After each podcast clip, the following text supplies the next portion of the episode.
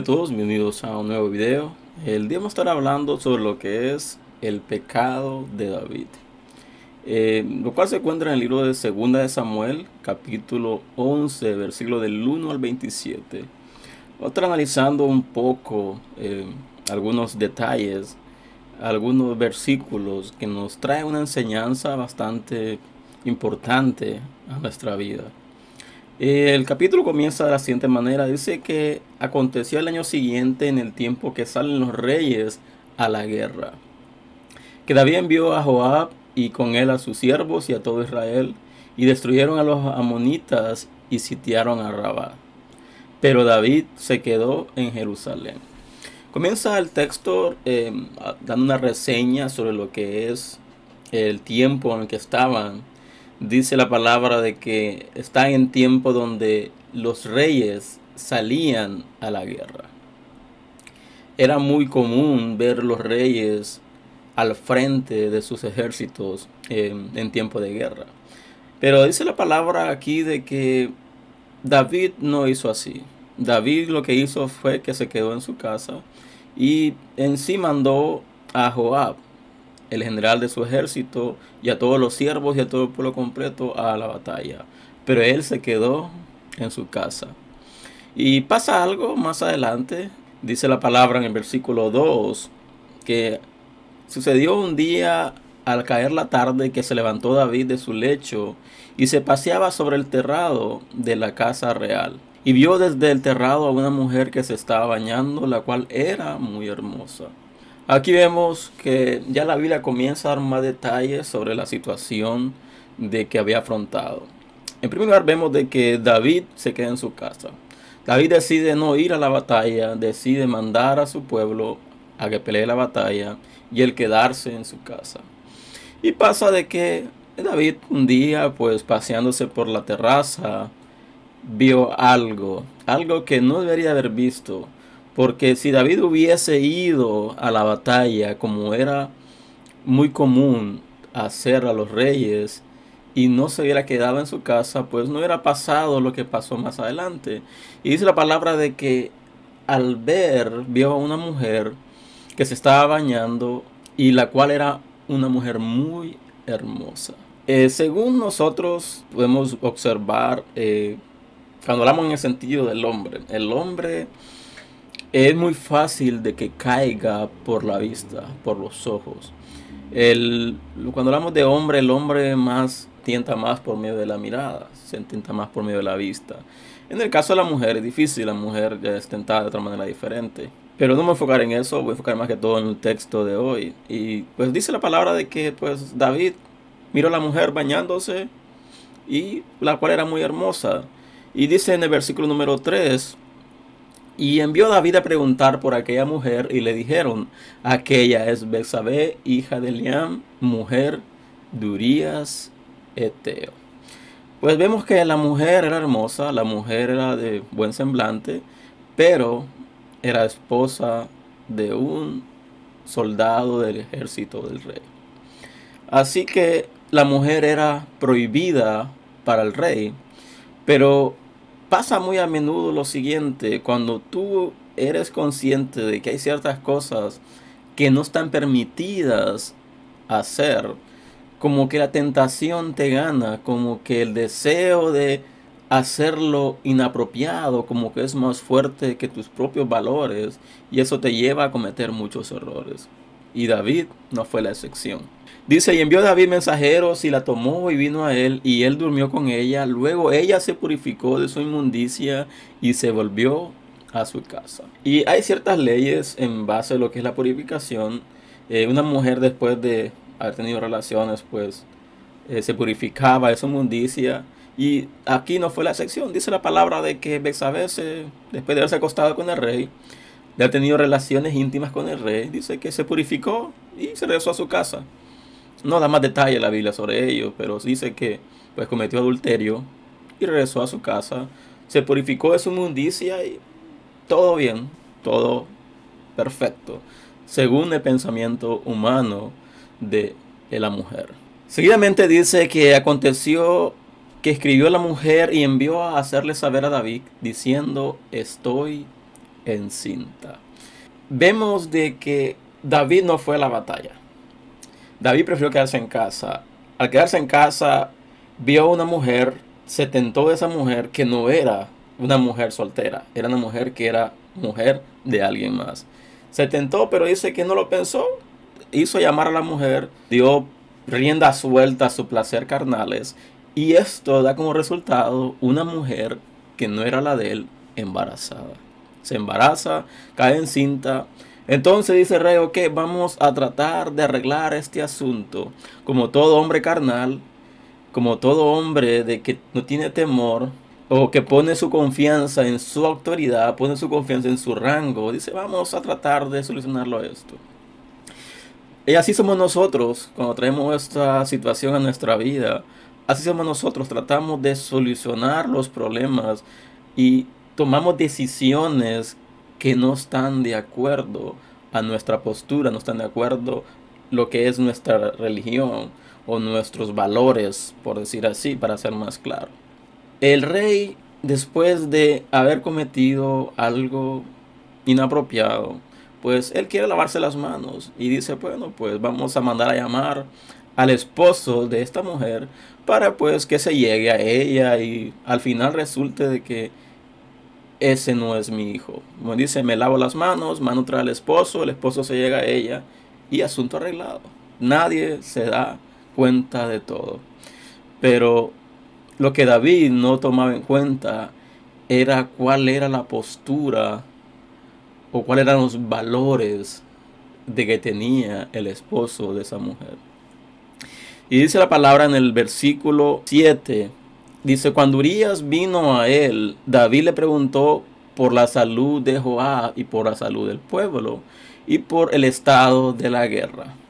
Comenzamos a ver un rey que había creado un plan y, y ese plan lo había puesto en marcha. Y dice de que pues una vez llegado Urias, vino a él, dice, comenzó a hacerle varias preguntas, comenzó a preguntarle sobre el estado de la guerra, preguntarle por Joab, preguntarle por el pueblo. Y después dijo David a Urias, desciende a tu casa y lava tus pies. Y saliendo Urias de la casa del rey, le fue enviado presente de la mesa real. El plan va perfecto. El rey dice, ok, vamos a comprar a este soldado, vamos a hacer de que este soldado pues trate de limpiar lo que yo he hecho, trate de limpiar el pecado, la impunidad que yo he hecho, así que voy a enviarle un presente de la mesa del rey. Y lo enviará a su casa, que se llegue a su mujer y todo lo demás. Pero pasa algo bastante llamativo.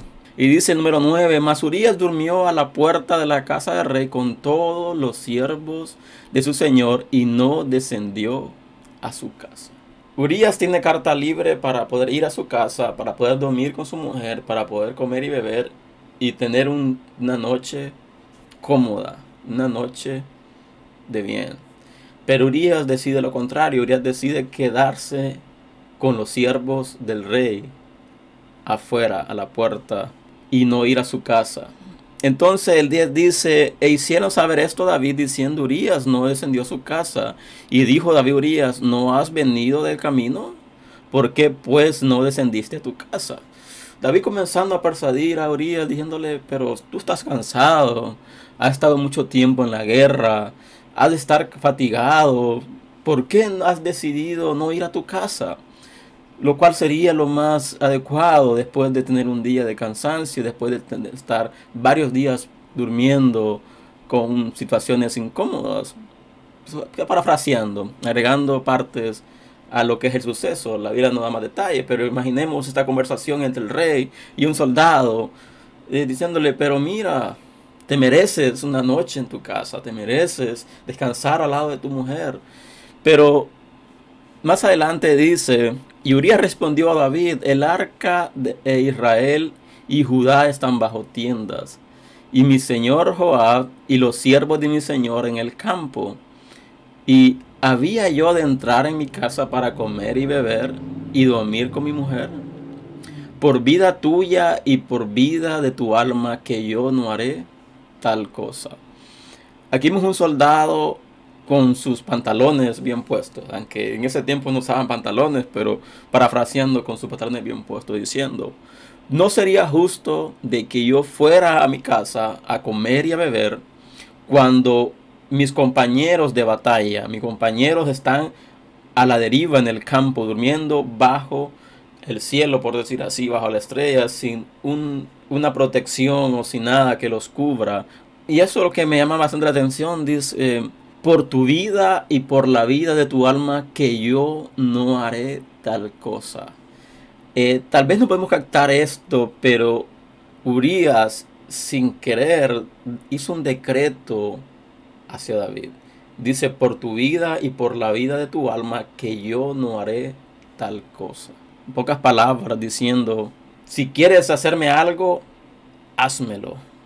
Pero yo no iré contra mis propios valores. Yo no iré contra mi propia prudencia. Yo no iré contra lo que yo desee. Yo no estaré cómodo en mi casa al lado de mi mujer cuando el resto de mis compañeros están a la intemperie. Viendo un hombre que los tenía bien acomodados los pantalones. Lo cual nos deja una enseñanza de que no podemos vender nuestros propios valores. No podemos poner en venta nuestra propia integridad. Debemos ser íntegros ante Dios, ante todo. Así que más adelante dice, y David dijo, Urias, quédate aquí aún hoy, mañana te despacharé.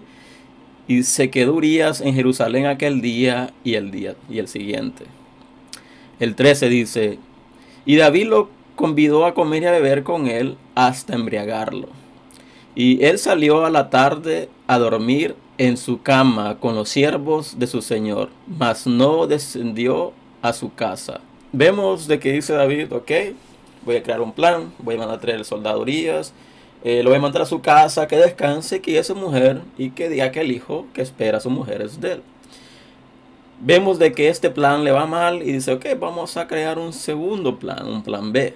Así que tal vez en, en todos sus sentidos haya decidido no ir a su casa, pero tal vez briago, tal vez eh, borracho, pues cambia de opinión y desea ir a su casa.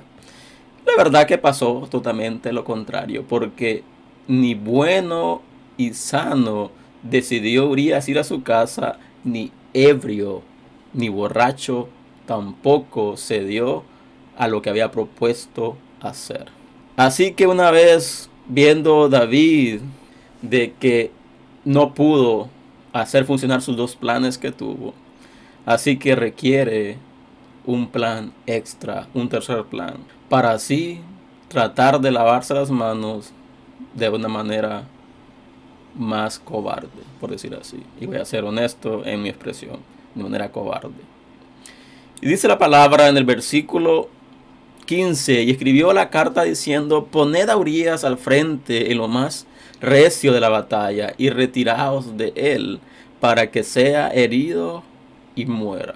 Vemos un rey que pasa de, de estar cómodo en su palacio, de decidir no ir a una batalla, de ver lo que no tenía que ver, de desear lo que no tenía que desear y después crear un plan para lavarse las manos, para echarle el muerto a otro, por decir así. Y al ver de que todo esto les falló, tomar una decisión radical, cometer homicidio, cometer asesinato. Y eso fue lo que hizo David. Dio orden de que se cometiera un asesinato. David pasó de ser un adúltero, de acostarse con la mujer que no era de él, a cometer asesinato. Y ese fue el parte del gran pecado de David. No solo se quedó con la mujer que no era de él, sino que mandó a matar al esposo de la mujer que él deseó. Así que da orden y le dice, pónganlo al frente de la batalla. Y cuando esté al frente de la batalla, déjenlo solo para que muera. Había una orden precisa de que él debía morir a manos del enemigo del pueblo de Israel. Y así fue cuando Joás sitió la ciudad, puso a Urias en lugar donde sabía que estaban los hombres más valientes Y saliendo luego los de la ciudad pelearon contra Joab y cayeron algunos del ejército de los siervos de David y murió también Urías.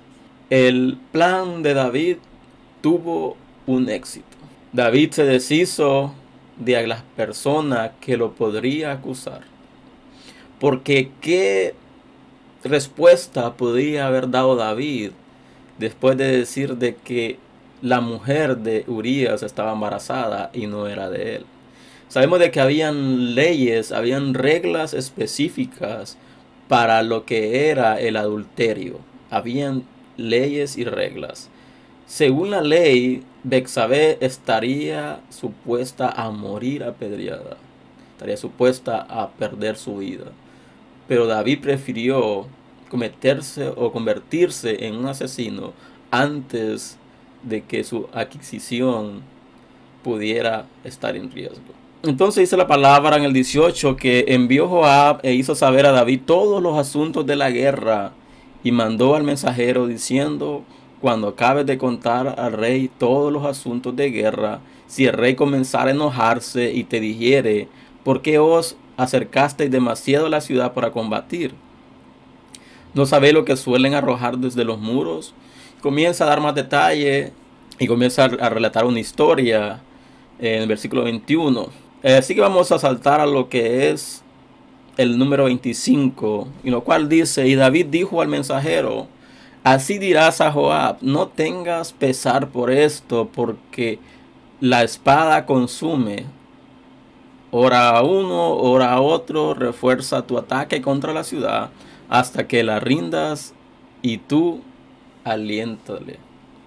Así que vemos, dice, miramos a Joab poco apesarado, manda el mensaje de guerra, es decir, perdimos una batalla, perdimos mucha gente y también perdido Y el rey dice, no te preocupes, son cosas de la guerra, son cosas que pasan, em, son cosas de, del día a día. ¿Qué podemos esperar en una guerra? Pero David quiso como maquillar las cosas y diciendo, no, no te preocupes. Sí, se disgustó, dije, ¿por qué se sacaron tanto? Pero imagino que era una táctica de David para así eh, hacer ver a los demás que estaba preocupado, pero su plan había dado frutos. Así que vemos un rey tranquilo, cómodo, si, con su conciencia tranquila, sin nada de qué preocuparse. Dice el 26, oyendo la mujer de Urias que su marido Urias era muerto, hizo duelo por su marido. Pues todos sabemos de que había eh, ciertas leyes también sobre lo que era el duelo. Pues la mujer guardaba luto por cierto tiempo y por el marido, pues la mujer comenzaba a tomar el título de viuda. Así que pues era común de que la mujer hiciera duelo por su marido. Y seguimos en el versículo 27, lo cual nos dice, y pasando el luto envió David y la trajo a su casa y fue ella su mujer y le dio a luz un hijo. Mas esto que David hizo, había hecho fue desagradable ante los ojos de Jehová. Aquí vemos de que hasta el final, vemos el, el rey tal vez maquillando un poco el asunto, diciendo, bueno, eh, pues mandé matar al marido de esta mujer Así que no hay nadie quien la reclame, no hay nadie que pueda venir a reclamarme. Así que voy a traerla a mi casa, va a ser mi mujer y va a dar a luz un hijo. Pero dice la palabra de que lo que hizo David fue desagradable ante los ojos de Jehová. Y es aquí la enseñanza que nos deja esto.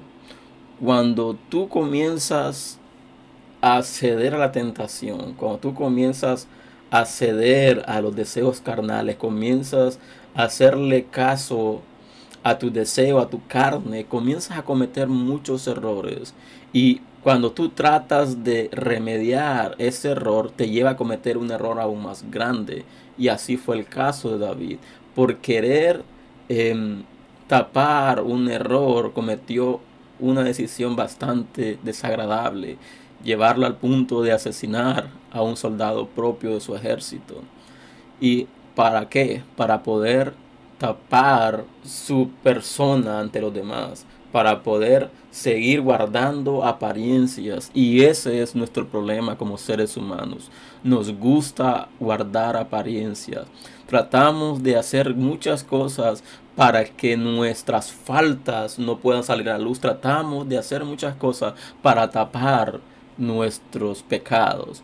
Pero sabemos de que Dios no lo podemos engañar. Dios nos mira y Dios conoce perfectamente cuáles son los pecados que nosotros cometemos.